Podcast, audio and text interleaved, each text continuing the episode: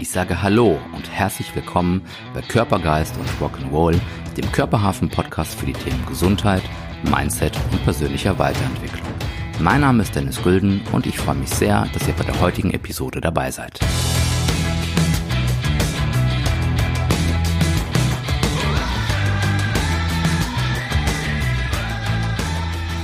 Heute bin ich ganz besonders, äh, besonders glücklich und froh, ähm, zum ersten Mal im, bei uns in der Praxis und auch im Körpergeist und Rock'n'Roll Podcast eine echte Kölner Tanzmarie, die aber einen kaufmännischen Hintergrund hat und äh, in Zukunft über Kölns Dächern unterwegs ist und dort als Dachdeckerin arbeiten wird. Das ist eine ganz, ganz spannende Geschichte und ich freue mich sehr, dass du heute hier bist. Herzlich willkommen, Anna-Sophia Sam.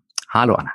Hallo, ich freue mich auch super hier zu sein und bin ganz gespannt, was jetzt hier auf uns oder an mich zukommt.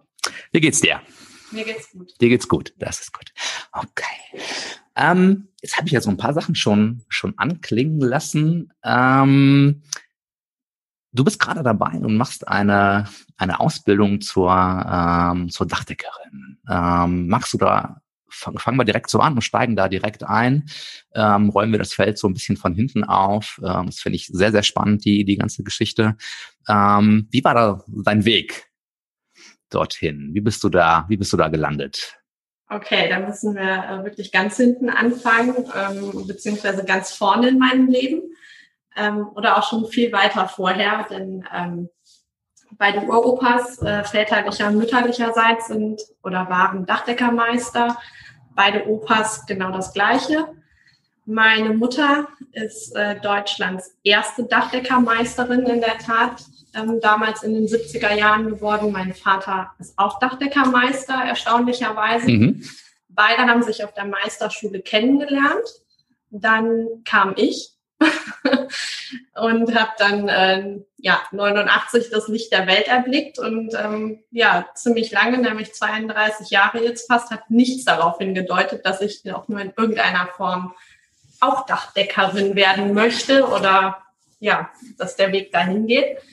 Ich habe ähm, klar schon ganz früh Berührungspunkte damit gehabt, ähm, habe immer bei uns im Betrieb bei meiner Mutter, die in Weiler Swiss ihr Unternehmen hat, ähm, damals meine Hausaufgaben gemacht, ähm, im Lager gespielt, was ähm, heute wahrscheinlich ganz viele Eltern sagen würden, oh mein Gott, da kann ein Kind nicht spielen. Mhm. Aber doch, ich habe es überlebt und es hat sogar Spaß gemacht. Ähm, mein Vater hatte damals noch in Köln ähm, seinen eigenen Betrieb und irgendwann wurde das zusammengewürfelt ähm, zum Sitz in Weilerswist und ja, letztlich bin ich in dem Unternehmen groß geworden. Ähm, die Oma dabei hat immer gekocht und ähm, ja, das war's dann auch an Berührungspunkten für mhm. mich mit der Sache. Ich habe dann nach meinem Abitur eigentlich, ähm, ja, zunächst war ich so ein bisschen ratlos. Was machst du jetzt? Mir erschien der ganze große, weite Arbeitsmarkt ähm, extrem überfordernd. Mhm. Finde ich ganz ehrlich, weil von meinem Herzen her wollte ich eigentlich immer nur Tänzerin werden. Da war ich aber schon zu alt für. Und ähm, ja, dann ist mein Weg ähm, relativ holprig gestartet. Ich habe dann gedacht, was kannst du gut? Ich war immer ganz gut in Deutsch, Schreiben, äh, Stilistik und so weiter. Ich gedacht, dann studierst du Germanistik. Das hat sich auch nach ähm, sehr langwierigen, spannenden zwei Wochen als die falsche Entscheidung herausgestellt. Okay. Herausgestellt. Ähm, das habe ich dann abgebrochen und da auch nach zum, zwei Wochen. Nach zwei Wochen. Okay. Und da auch zum ersten Mal gelernt, dass ähm, ja die falsche Entscheidung ähm, manchmal auch die richtige sein kann, ja. dann, wenn man erkennt, dass es falsch ist. Ähm, Was war so dein, wenn ich da so ein bisschen nachhaken darf, zwei Wochen ist ja nicht so lang jetzt, ne, sagen wir es mal so. Und wenn man da beginnt mit dem Studium, da passiert ja wahrscheinlich noch nicht so viel in den zwei Wochen, glaube ich. Ähm, wie ist deine, wie bist du zu der schnellen Erkenntnis gekommen? Nö, das ist irgendwie doch nicht, nicht das Richtige. Also absolut, ähm, das ist sehr schnell, aber ich habe mich damals, wenn ich mich zurückerinnere, ähm, vielleicht auch viel zu schnell für das Studium entschieden, habe mich nicht richtig damit auseinandergesetzt.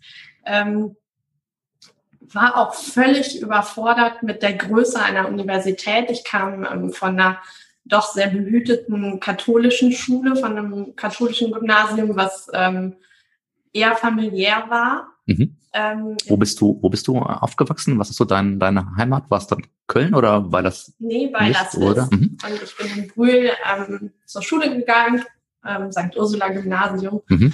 Und ähm, ja, das, das war einfach eine Welt, die so neu und erschlagend für mich war, ähm, dass das schon mal ein Problem war, auf einmal auf dem großen Bonner Campus äh, sich zurechtzufinden. Mhm. Hat mich extrem ähm, gestresst auch.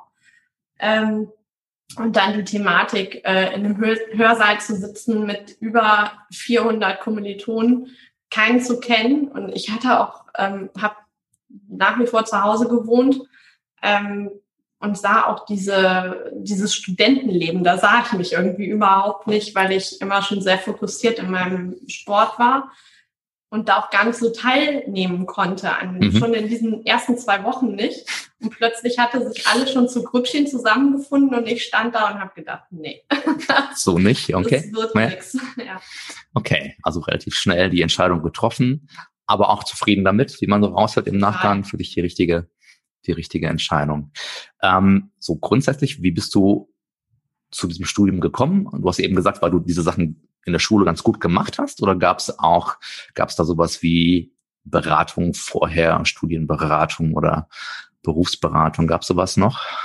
Das gab's, ähm, ich glaube, bei uns in der neunten Klasse damals. Ähm, bei mir kamen äh, Dinge raus wie ähm, ich glaube, Logopädin, äh, Physiotherapeutin. Guck. Ähm, spannenderweise. ähm, und äh, ich glaube, Hebamme war's. Okay. Da war ich raus wegen Blut. Das mhm. ist nicht so meine Welt. ähm, ja, aber direkt nach dem Abi, ähm, ich habe gedacht, was kann ich gut? Mhm. Ich, wie gesagt, schreiben. Ich habe mich ähm, immer schon für Literatur, Journalismus interessiert. Und das wäre auch der Weg gegangen, den ich hätte machen wollen. Aber irgendwie ja, ich weiß nicht, vielleicht nicht genug von Herzen. Okay. Ja, ja das ist von Herzen ist wichtig. Ähm, aber trotzdem ist es ja dann auch sehr mutig zu sagen, also macht das, oder was heißt mutig, ne? Es passiert ja erstmal nichts, aber viele würden vielleicht auch dann nach dieser kurzen Zeit sich nicht trauen, sozusagen, das dann auch wieder, äh, wieder hinzuschmeißen, beziehungsweise das muss ja gar nicht negativ behaftet sein, sondern einfach zu sagen, nö, die Erkenntnis gewonnen zu haben, das ist nicht mein Weg, sondern ich mache mach etwas anderes. Auf der anderen Seite, du hast gerade diese Beratung angesprochen, so in, in der neunten Klasse ungefähr, da kann ich mich auch noch dran erinnern. Und das ist, ich glaube, Florist und irgendwas Handwerkliches. Und wenn man mich heute kennt, dann weiß man, dass auch das im Leben nicht funktioniert hätte, wobei ich mich jetzt schon mit dem, was ich mache, auch als Handwerker bezeichne, aber nicht um irgendwelche Geräte zu bedienen oder äh, Sägen oder sonstiges. Das ist für alle nicht gut. Ähm, aber trotzdem ist es ja, gibt es das ja heute immer noch. Und ich glaube, dass in diesem Schulsystem wahrscheinlich viele äh, oder dadurch viele durchfallen oder wirklich äh, nicht ihren richtigen Weg finden. Und dass vielleicht auch deshalb viele am Anfang vielleicht eine Entscheidung fällen, die nicht das ist, was sie, was sie wirklich machen wollen. Kannst du das bestätigen, dass das vielleicht auch damit zu tun hat, wenn man jetzt vielleicht nicht durchs Elternhaus schon geprägt ist oder sehr früh genau weiß, was man möchte? Definitiv. Ist das vielleicht auch? Also ähm, ich denke, zum einen ist bestimmt die neunte Klasse eine super Option, einfach schon mal einen Einblick in, ähm, in verschiedene Bereiche zu bekommen. Ich glaube, mich zu erinnern, dass es auch Praktika gab in meiner mhm. Schulzeit, die man machen konnte. Was hast du gemacht, musste. weißt du das? Ähm, bei uns war es ein Sozialpraktikum und ich war in einer ähm, Behinderteneinrichtung, die, also es war im Prinzip das Internat zu einer, ähm, zu einer gymnasialen Oberstufe für körperlich Behinderte. Und ähm, es war extrem spannend für mich. Ich habe da ähm, sehr, sehr viel gelernt, wie man ähm, mit Menschen, die Unterstützung brauchen, umgeht, wie diese Leute auch ihren, ihren Alltag meistern, wie zufrieden die auch sind. Ähm, mhm. Und das hat das waren bloß zehn Tage. Ähm, für mich war das wichtig, aber ich wusste auch danach, das kann ich nicht mein Leben lang, weil mich das ähm, mich immer als ein bisschen so ein emotionales Sensibelchen beschreiben. Okay. Ich habe das äh, nachts noch eingeholt und ähm, ich glaube, allerhöchsten Respekt vor Leuten, die das können, aber da muss man auch aktiv abschalten können und das ähm, kann ich nicht. Mhm. Ja, aber ist ja auch dann wieder eine klare Entscheidung und dann ähm, dass man das halt eben nicht macht, aber trotzdem das eingeprägt hat, ne? dass man es mhm. mal gesehen hat und weiß, wie wichtig auch diese Art der Arbeit natürlich ist mit, ähm, mit äh, gehandicapten Menschen. Okay. Okay, jetzt hast du dein Studium beendet, beziehungsweise nicht richtig begonnen. Wie ging es dann weiter für dich? Ja, wie war so dein weiterer Weg und wie ist das so auch zu Hause angekommen oder so im Umfeld? War das für das für dein Umfeld, dein Elternhaus, war das war das okay oder ähm, haben die vielleicht auch mal gesagt, no, jetzt überlegst du dir doch noch mal oder schaust dir noch mal an? Es war absolut okay. Also ich konnte ähm, oder kann auch heute noch mit meinen Eltern eigentlich über ähm, solche Dinge sehr, sehr gut reden. Ähm, das Einzige, was sie gesagt haben, so hier ist jetzt aber kein halbes Jahr Schlendrian angesagt, sondern dann geh halt arbeiten. Mhm. Ähm, das habe ich dann auch gemacht. Ähm, und die zweite Ansage war, dann wird jetzt aber mal gut überlegt, was du als nächstes machst. Und ähm, da habe ich mir dann auch Zeit genommen. Und interessanterweise hat mein Weg mich dann ähm, eigentlich nur drei Haustüren weiter von meiner alten Schule ähm, abgesetzt, mehr oder weniger, nämlich an einer ähm, privaten Fachhochschule, was für mich persönlich ähm, das viel bessere System ist, weil das ein viel verschulteres Lernen ist. Also man, man bekommt im Prinzip ja Wissen auf einem Tablett vorgesetzt und äh, muss es sich nicht ähm, in Eigenarbeit oder Eigenregie aneignen. Ich denke, da ähm, gibt es auf beiden Seiten für und wider, ob jetzt äh, normale Uni oder Fachhochschule. Mhm. Ich habe mich dann für ein Dualstudium äh, entschieden im Bereich internationales Handelsmanagement auf der Studienseite und die Ausbildung war ganz klassisch zur Groß- und Außenhandelskauffrau.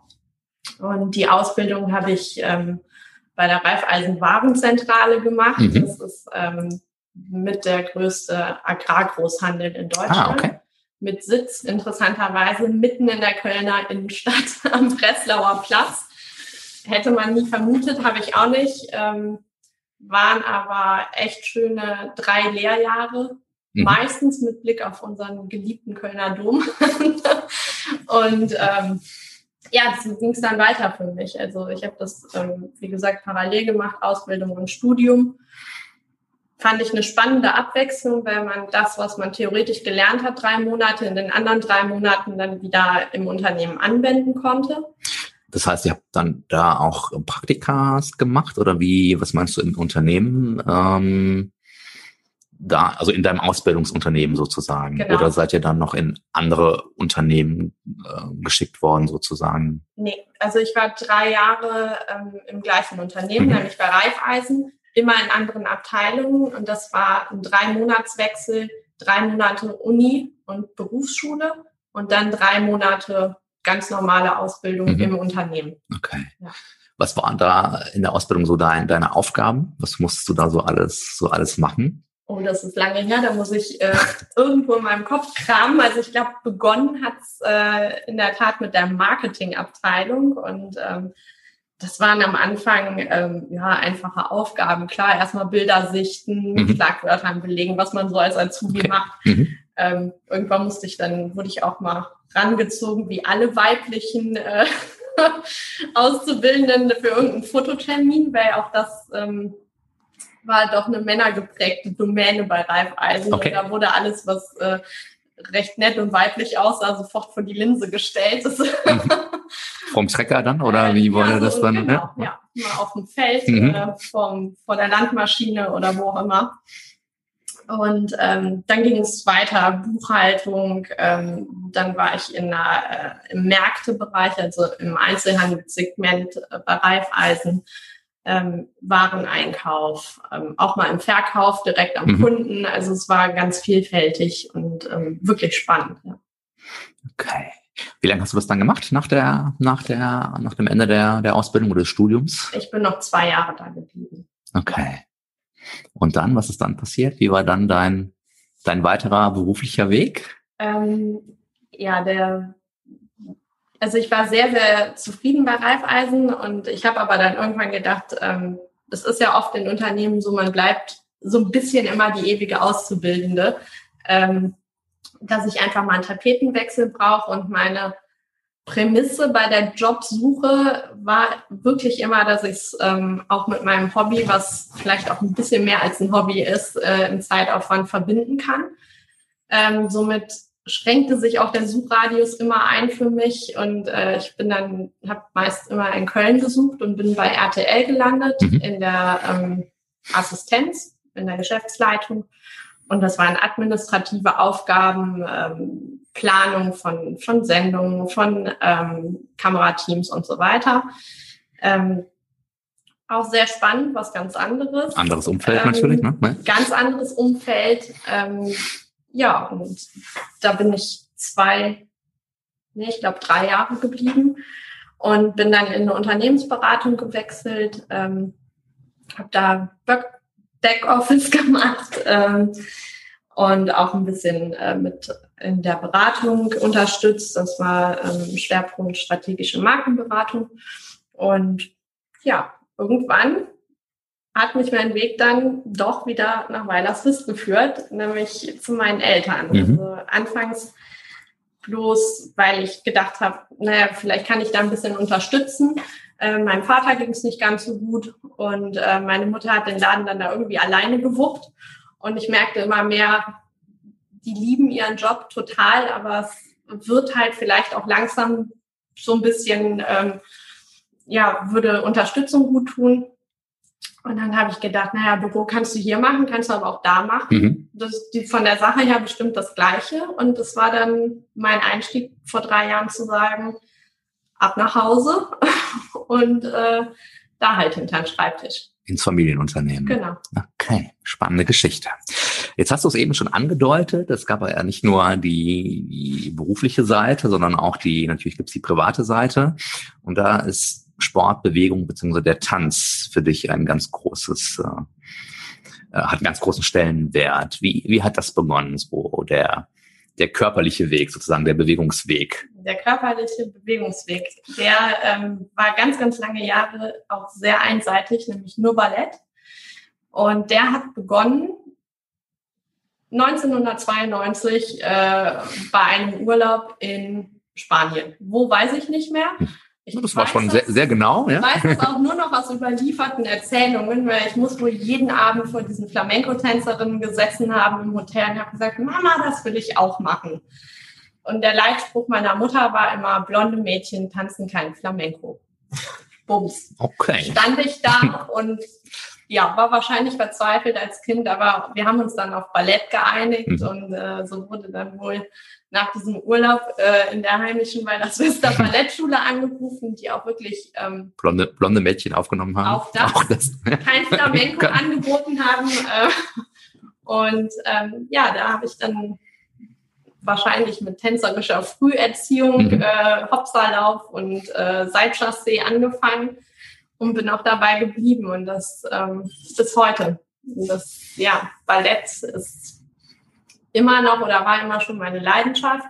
Nun muss man sagen, dass das äh, natürlich auch ein Sport ist, der eine gewisse körperliche Voraussetzung erfordert. Mhm. Ähm, am besten groß, lange Beine, lange Arme und äh, möglichst dünn, was ähm, nicht immer einfach ist, gerade wenn man in die Pubertät kommt, da muss man schon sehr ähm, ja für sich vielleicht eine gewisse Kritik mit oder ein gewisses kritisches Auge ähm, auf die Sinnhaftigkeit dieser Ansprüche legen, dass man, dass man da weiter auch gesund bleibt und ähm, für sich einen guten Weg findet. Ja, das heißt, wenn ich einfach mal so da, da, dazwischen fragen darf, ähm, das war nicht nur Hobby für dich, dass du sagst, okay, ich mache das irgendwie ein, zweimal die Woche und tanze da so ein bisschen rum, sondern es hört sich so an, als wäre es schon also Leidenschaft auf jeden Fall, das merkt man. Aber hattest du vor, dass das auch mal vielleicht beruflich zu machen oder dich da weiterzuentwickeln? Gab es da auch mal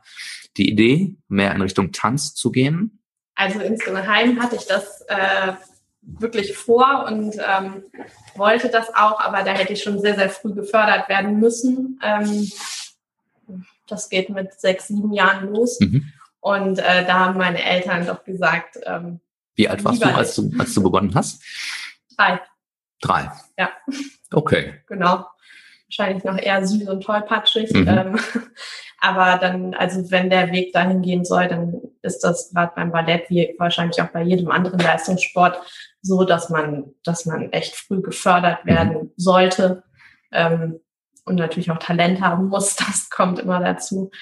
Aber ähm, das war nicht gegeben, aber so, so ein kleiner Traum und so eine kleine Flamme lodert ja in einem und man schaut sich dann auch so die tänzerischen Idole an, die man, die man hat. Ähm, Was waren, weißt du noch, wer das war? Hast du da? Die erste war äh, Polina Senjonova. Die hat damals ähm, an der Berliner Staatsoper getanzt. Mhm. Und man möchte natürlich einem Idol auch immer möglichst nahe kommen. Mhm. Ähm, und das ist beim Ballett dann, ähm, ja, schwierig. Okay. Und du hast jetzt eben das Alter angesprochen, die, die Pubertät. Ähm, das heißt, da hast du dich selber auch irgendwie unter, unter Druck gesetzt, so mit körperlichen Veränderungen oder ich weiß nicht, Gewicht oder was, was da alles so eine Rolle spielt. Ähm, das hast du eben gesagt, dass man das auch kritisch hinterfragen muss natürlich. Was war so für dich ja vielleicht ein kritischer Moment oder ein, ein Aufwachmoment, wo du gesagt hast, ah, hier muss man jetzt aber auch mal ein bisschen aufpassen vielleicht? Also ich habe irgendwann ähm, auch die Ballettschule gewechselt, ähm, weil ich einfach noch einen Schritt weiterkommen wollte. Und das war dann auch eine Ballettschule, die eben Mädchen ähm, für Hochschulen ausgebildet hat, schon vorausgebildet hat. Und da war der Leistungsdruck enorm. Da also für Ballett hoch oder Musik Balletthochschule. Genau. Ja, okay. ja. Und ähm, da habe ich irgendwann gemerkt, okay, das ist hier einfach bei vielen einen Schritt zu weit, das ist nicht mehr gesund. Und natürlich befindet man sich in einer Phase, gerade als Frau, in der Pubertät, da verändert sich der Körper, mhm. da kann alles passieren. Da kann man auf, ähm, mit acht, neun, zehn Jahren gärtenschlank sein und auf einmal äh, kriegt man Kurven und Rundungen mhm. und ähm, das ist dann eben so. Ähm, das ist natürlich beim Ballett dann vielleicht schlecht und nicht gewollt und gewünscht, aber ähm, ja, da war einfach ein Moment, wo ich gesagt habe, ich möchte Freude am Tanz behalten und ich möchte das für mich machen und ähm, habe mich dann so diesem Druck irgendwo dann auch entzogen, dass ich, ähm, dass ich gesagt habe, du wirst es halt eh nie beruflich machen mhm. und ähm, das war dann auch eigentlich eine gute Einsicht und ja, an dem Punkt bin ich dann auch nochmal vermehrt, was ich immer schon parallel gemacht habe oder fokussierter in die äh, Karnevalsschiene gegangen. Ja. Da kommen wir gleich auch nochmal zu. Ähm, das heißt, du hast so ein bisschen für dich den Stress rausgenommen aus dem Thema mhm. Ballett oder Tanzen, ähm, aber trotzdem die Leidenschaft behalten und hast es weiter gemacht, aber nicht mehr unter den klassischen Gesichtspunkten sozusagen oder mit dem Thema, okay, ich werde damit nicht mein Geld verdienen wahrscheinlich, ähm, aber ich mache es trotzdem mit Liebe und Leidenschaft und das hast du weiter, weiter verfolgt. Okay. Wie bist du dann, ähm, ja, wie ist so der Tanzweg weitergegangen? Was hast du gemacht? Und dann hast du gerade schon angesprochen, bist du auch beim, beim Karneval gelandet. Wie war so der Weg? Ja, also ich bin eigentlich in einer sehr jecken Familie aufgewachsen. Mein Vater, meine Mutter immer schon ähm, auch in einem. Für die Berliner und Hamburger und sonstigen Zuhörer, die natürlich hier auch dabei sind. Jeck, ja, Jeck sind wir hier alle so ein bisschen im Rheinland, ne? Ein bisschen bekloppt, positiv bekloppt, hat also zu tun mit dem, äh, mit dem Karneval. Das nur als kleine Aufklärung und ähm, ja. Genau, also um es ähm, für alle verständlich zu sagen, meine Familie liebt Karneval und äh, das kriegt man dann. Verrückt. Genau, das kriegt man dann äh, natürlich auch mit in die Wiege gelegt und ähm, habe immer schon bei uns im Dorf in der Tanzgruppe getanzt. Ähm, und mein großes Idol war in der Hinsicht früher ähm, die Regimentstochter, so heißt nämlich die Marie bei der Ehrengarde. Ähm, damals die Uta, und ähm, die kam für mich kurz nach dem lieben Gott und irgendwann danach kamen meine Eltern, also in der Wichtigkeit. Mhm.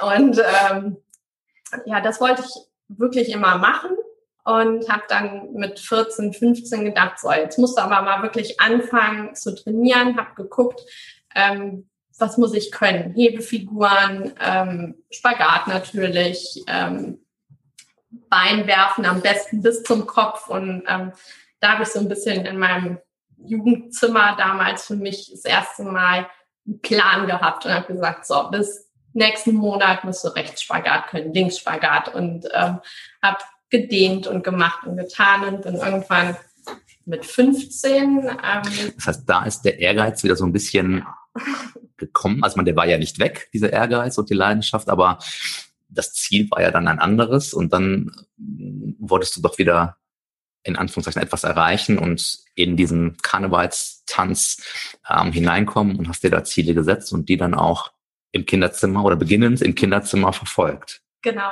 Also das Ziel war, glaube ich, immer da, so ein, so ein insgeheim irgendwann mal Marie in einem Kölner Verein zu sein.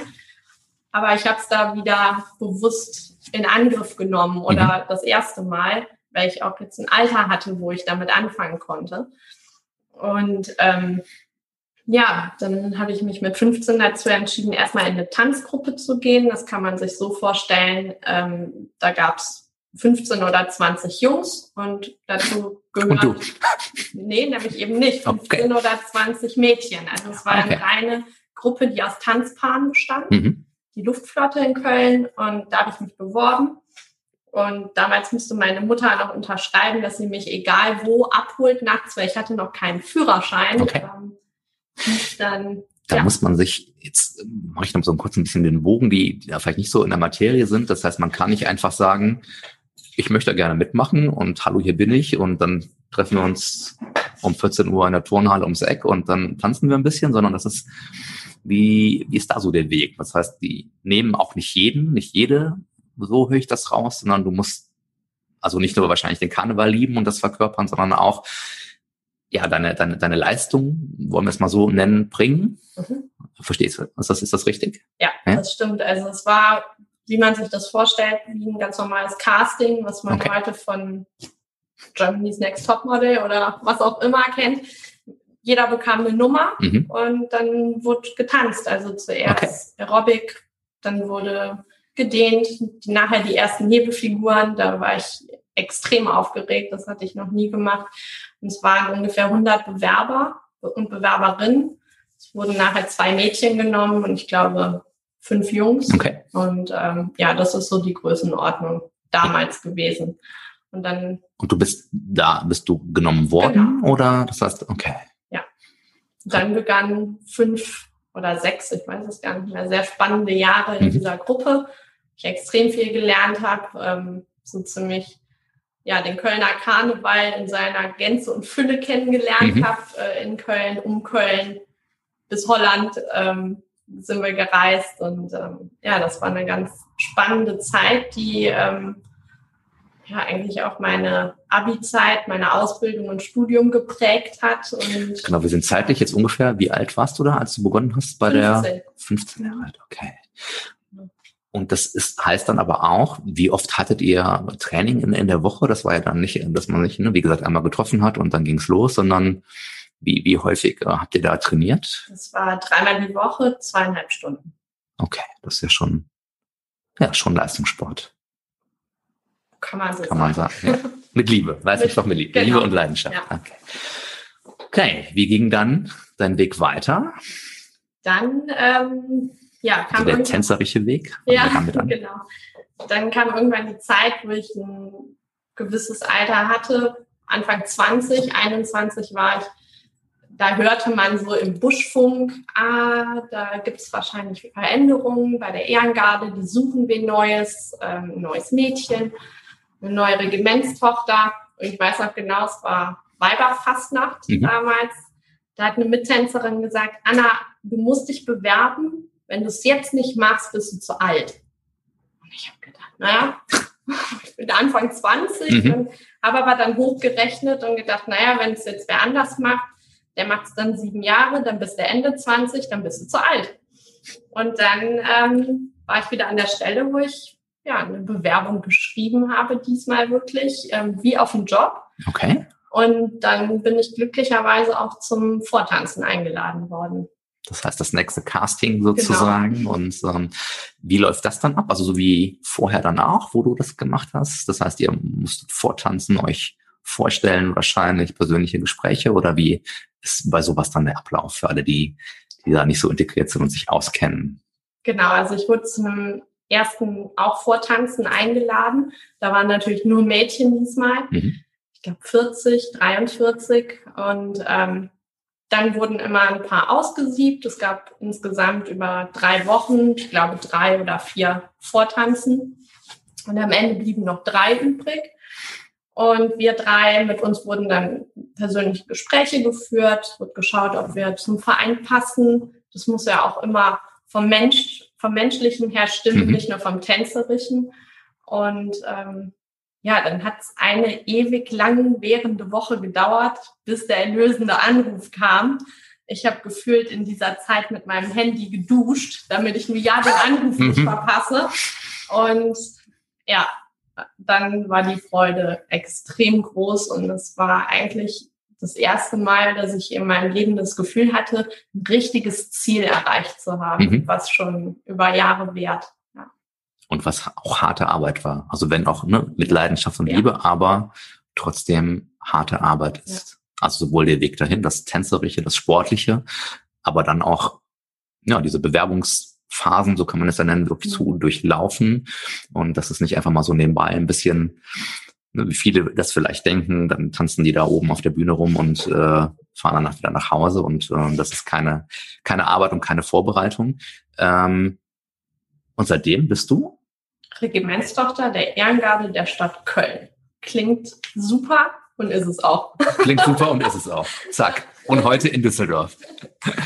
ähm, das heißt, wie lange machst du das jetzt schon? dieses Jahr, wenn es das Jahr äh, oder beziehungsweise nächstes Jahr Karneval geben würde, ähm, wären es zehn Jahre. Zehn Jahre. Mhm. Wahnsinn. Okay. Ja.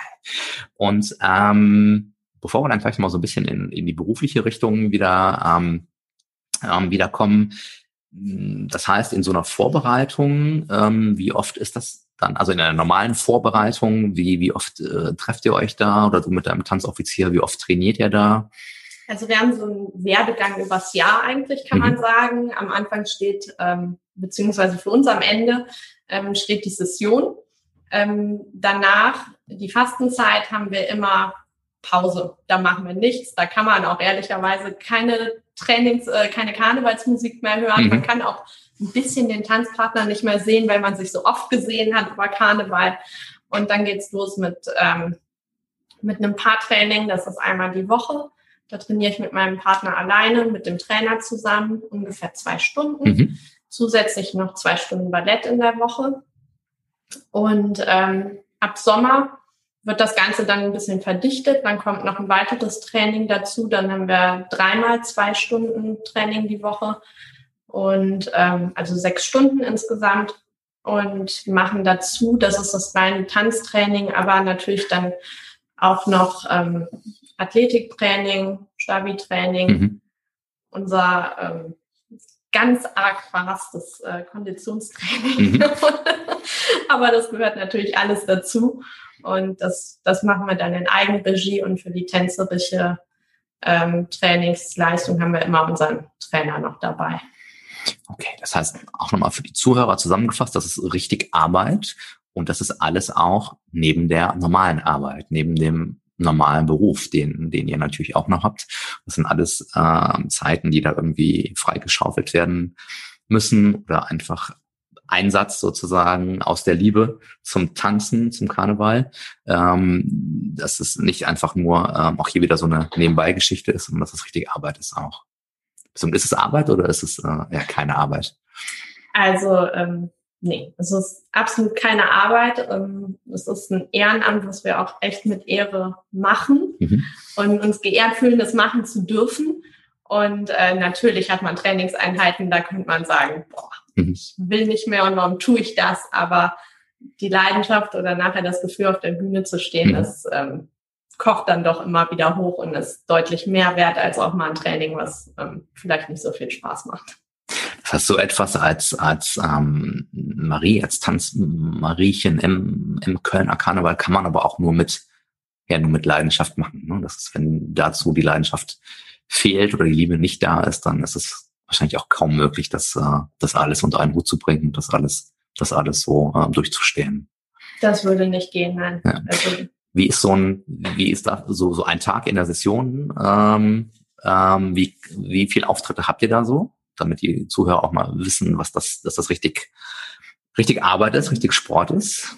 Also ich beschreibe jetzt mal so einen klassischen ähm, Freitag und Samstag, damit man auch die, äh, die tageübergreifende Zeit mitbekommt. Also Freitag sieht so aus, ich gehe ganz normal arbeiten, dann fahre ich nach Hause, ziehe mich um. Dafür brauche ich ungefähr am Anfang der Session eine Stunde, nachher, wenn ich äh, flott bin, dann, wenn sich das eingespielt hat, 40 Minuten. Mhm.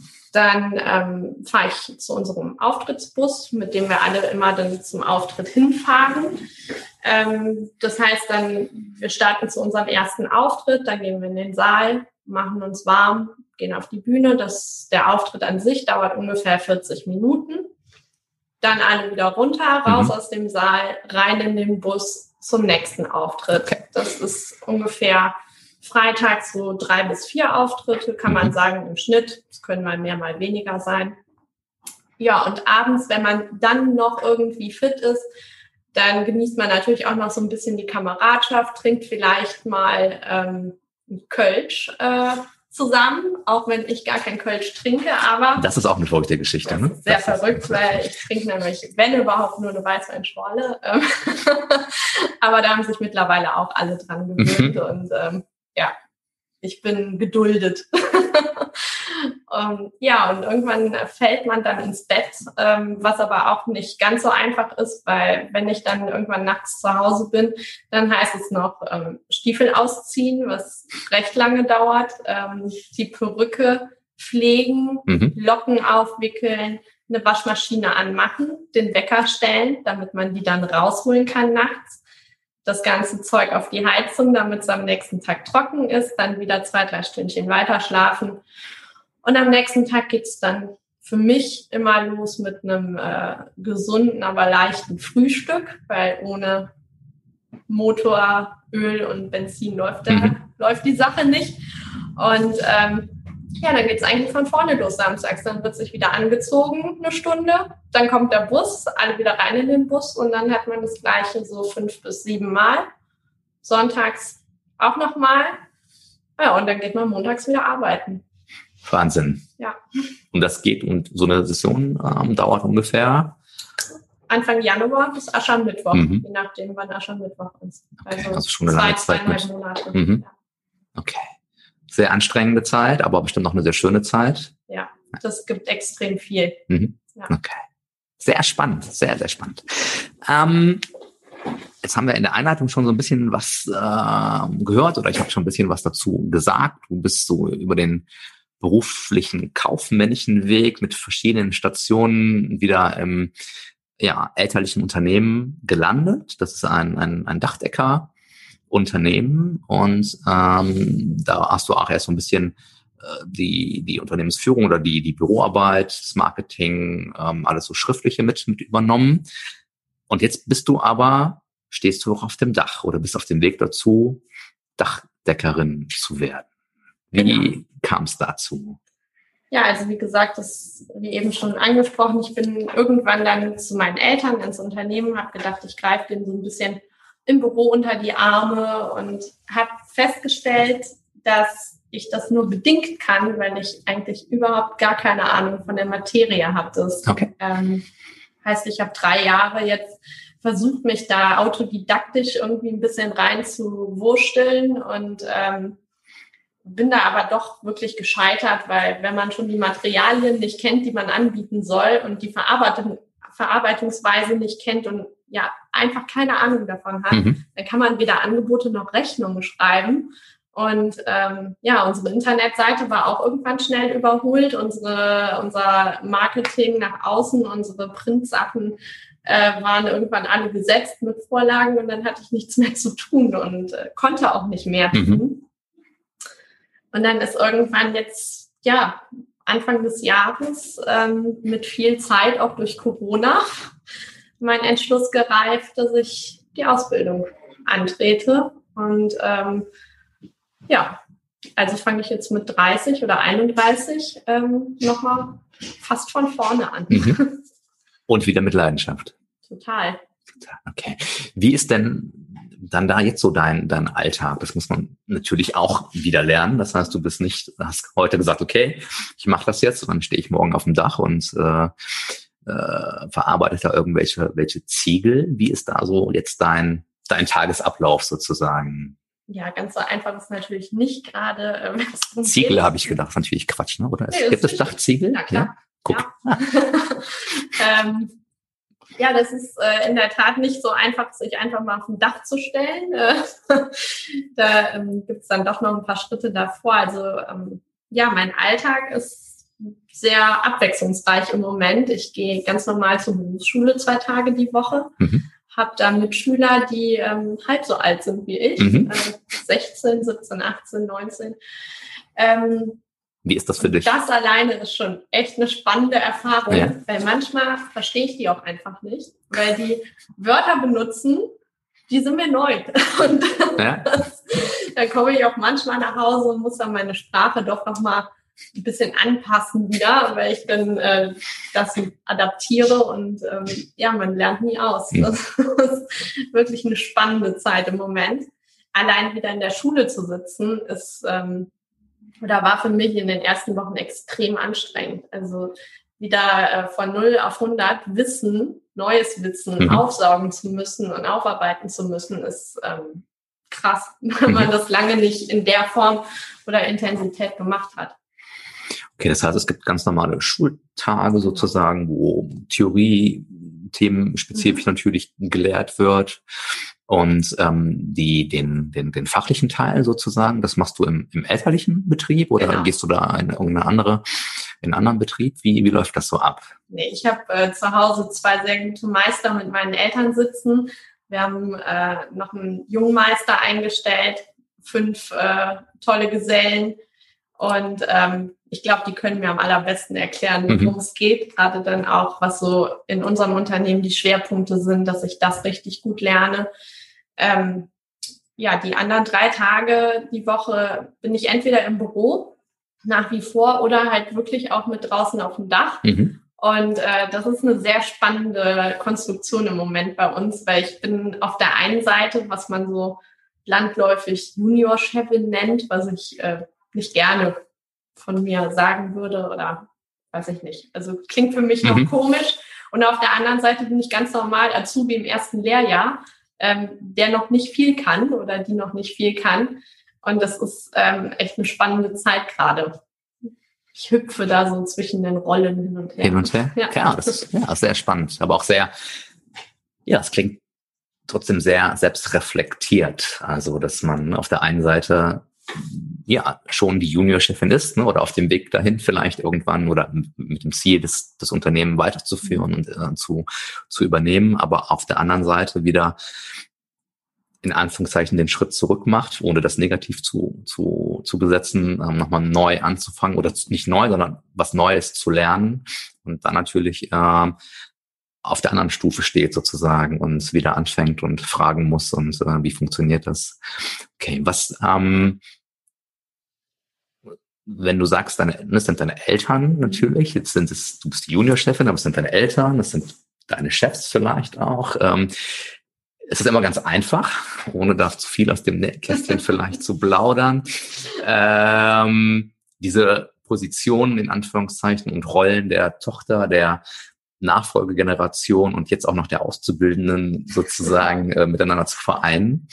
Ähm, ich glaube, ich darf das sagen und es ist auch in der Tat so. Nein, es ist nicht immer ganz einfach, weil man sich natürlich ähm, emotional auch sehr, sehr nah mit den Eltern ist. Letztlich ähm, will man immer das Beste füreinander, hm. für mich, ich für sie, aber ähm, es ist wie bei einem, und man ja, wie bei einem kleinen Kind und man bleibt ja auch immer Kind irgendwo für die Eltern. Ähm, dann ist man halt auch schon mal schneller trotzig als oder oder motzig oder ähm, vielleicht auch ein bisschen stur, mhm. als man es bei einem normalen Chef wäre. Und äh, andersrum wird dann vielleicht auch der Ton schon mal ein bisschen ähm, naja, fordernder oder ähm, ja auch emotional geladener von meinen Eltern an mich, ähm, weil es einfach so ist und das ist auch gut so, aber das ist ähm, ein ganz anderes Miteinander arbeiten. Das Vertrauen ist natürlich auch viel größer und ähm, ineinander, als es in einem normalen mhm. Arbeitsverhältnis mhm. ist. Und das hat alles sein Für und Wider. Und man diskutiert leidenschaftlicher. Und das ist, ähm, ja, ich sage immer, Reiben ergibt Energie. Und äh, wenn man die dann noch nutzt nachher, dann ist es, ähm, dann ist eigentlich alles gewonnen. Ja. Na, das ist eine sehr, sehr tolle, sehr, sehr spannende Geschichte. Ähm, Jetzt ist ja aktuell über die, die, die ähm, Corona-Zeit. Ähm, wie war das für euch so im, im, ähm, im Unternehmen? Habt ihr dort auch äh, Veränderungen durchlaufen müssen? Natürlich die ganzen Hygieneregeln. Ähm, Gab es da auch ähm, Einbrüche, was so Aufträge angeht? Oder wie man gelesen hat, dass viele Handwerksbetriebe ja eher mehr Aufträge sogar bekommen haben. Wie ist da so, wie geht ihr aktuell mit dieser Situation oder mit diesem Jahr um? Was habt ihr gelernt in diesem turbulenten Jahr? Also wir sind von Anfang an extrem dankbar, dass bei uns sich eigentlich nicht viel verändert hat. Also wir haben äh, nach wie vor konstant unsere Aufträge. Wir konnten relativ uneingeschränkt, eigentlich völlig uneingeschränkt arbeiten. Mhm. Ähm, klar, Hygienemaßnahmen. Ähm, wir haben die, die ganzen LKWs mit Desinfektionsmitteln ausgestattet, ähm, mit Masken, die Mitarbeiter und so weiter und so fort alle sensibilisiert darauf, dass wir in den Autos die Masken tragen, Abstand halten zum Kunden. Ähm, aber ansonsten hat sich für uns Gott sei Dank, und da sind wir wirklich jeden Tag haben wir darüber geredet, ähm, hat sich für uns nicht viel verändert. Und ähm, ja, das ist, äh, das war echt ein Geschenk. Okay, das ist, also da gab es für euch keine, nicht viel Negatives sozusagen, was ihr da, was ihr da erlebt habt in dieser Nein. Zeit was das Unternehmen angeht? Absolut nicht, ne. Okay.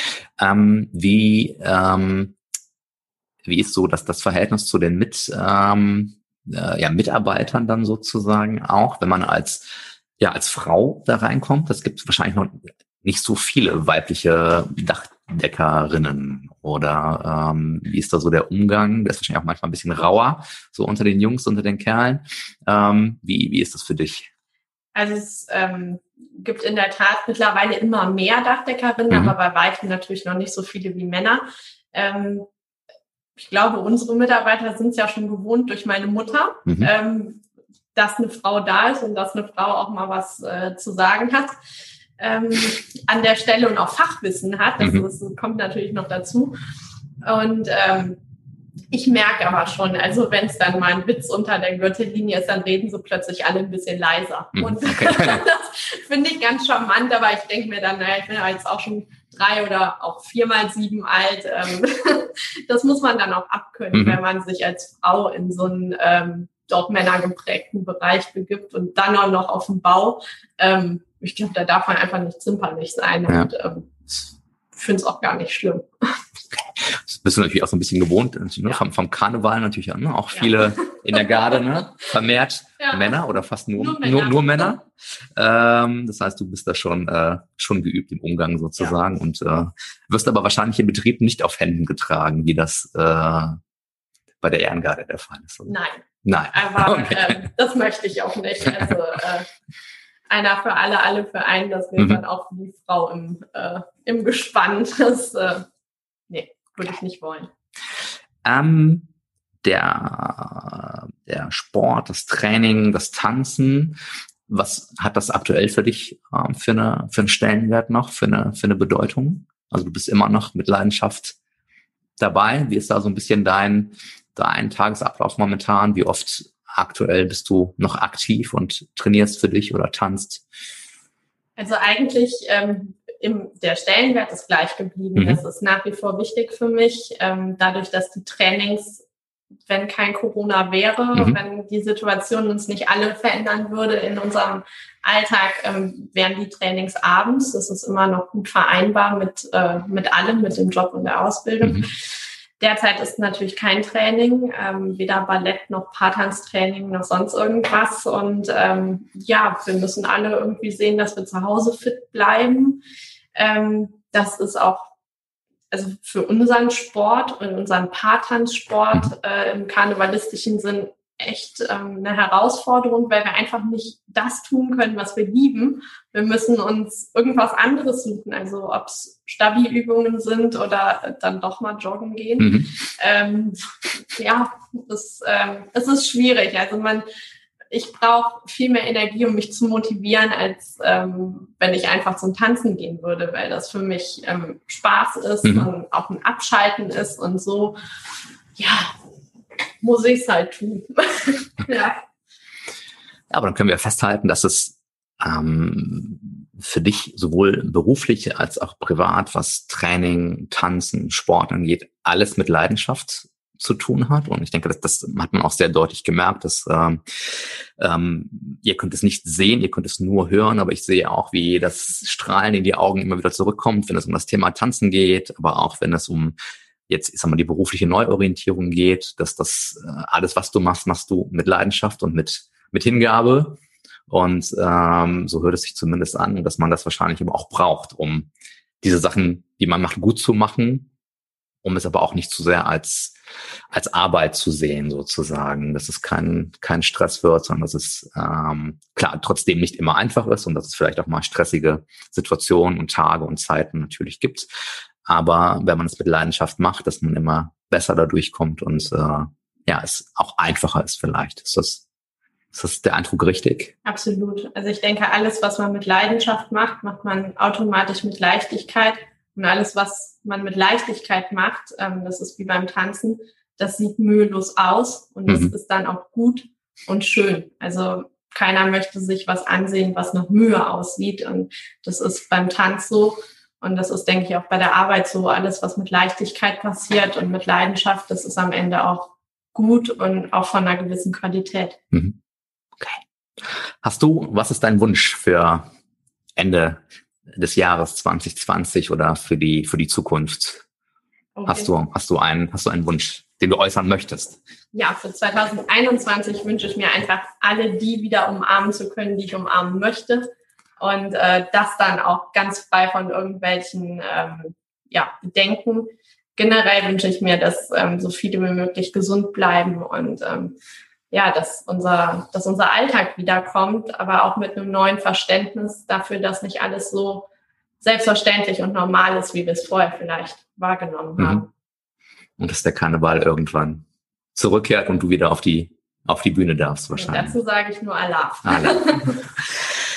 Ja, wir sagen nicht nur Alaf, sondern ähm, vielen Dank, ähm, Anna, dass, dass du hier warst, dass du dir die Zeit genommen hast. Und wenn ihr ähm, kompetente und charmante Dachdeckerinnen sucht, werden wir natürlich auch alle Daten in, die, in den Shownotes ähm, verlinken. Und ähm, ja, dann sage ich Dankeschön für deine offenen Worte und ähm, dass ihr alle gesund bleibt und dass äh, ja, wir dich bald auch wieder auf Kölns Bühnen sehen können. Und dann wünsche ich dir alles Gute. Vielen Dank.